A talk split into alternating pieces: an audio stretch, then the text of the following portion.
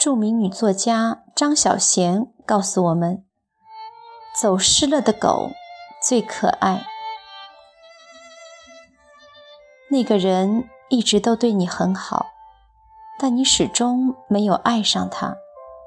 你自问，以你这样的条件，实在不用屈就。然而有一天，他跟别人谈恋爱了。”你竟然觉得心酸，不但心酸，更糟的是，你发现自己其实是爱他的。你对他的恋人妒忌的要死了，你想他回到你身边，但又希望保持自己的尊严。他现在越是快乐，你便越痛苦。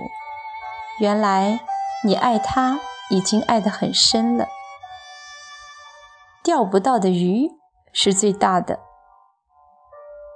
其实你爱他，并不是你自己所以为的那么深，你只是没有你自己所以为的那么有自信。吃不到的葡萄也不是酸的，而是太甜了，甜的你不敢想象，唯有说是酸的了。有些女孩子知道旧情人谈恋爱之后。整个人会很失落。明明是他提出分手的，她自己也有新的男朋友，却为什么还是有酸溜溜的感觉呢？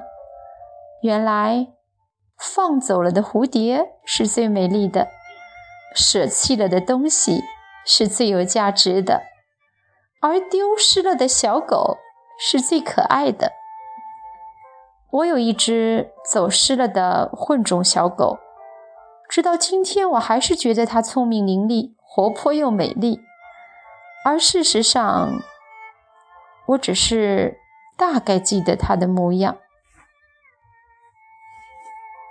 你的仰慕者移情别恋了，你就当是你养的小狗走失了吧。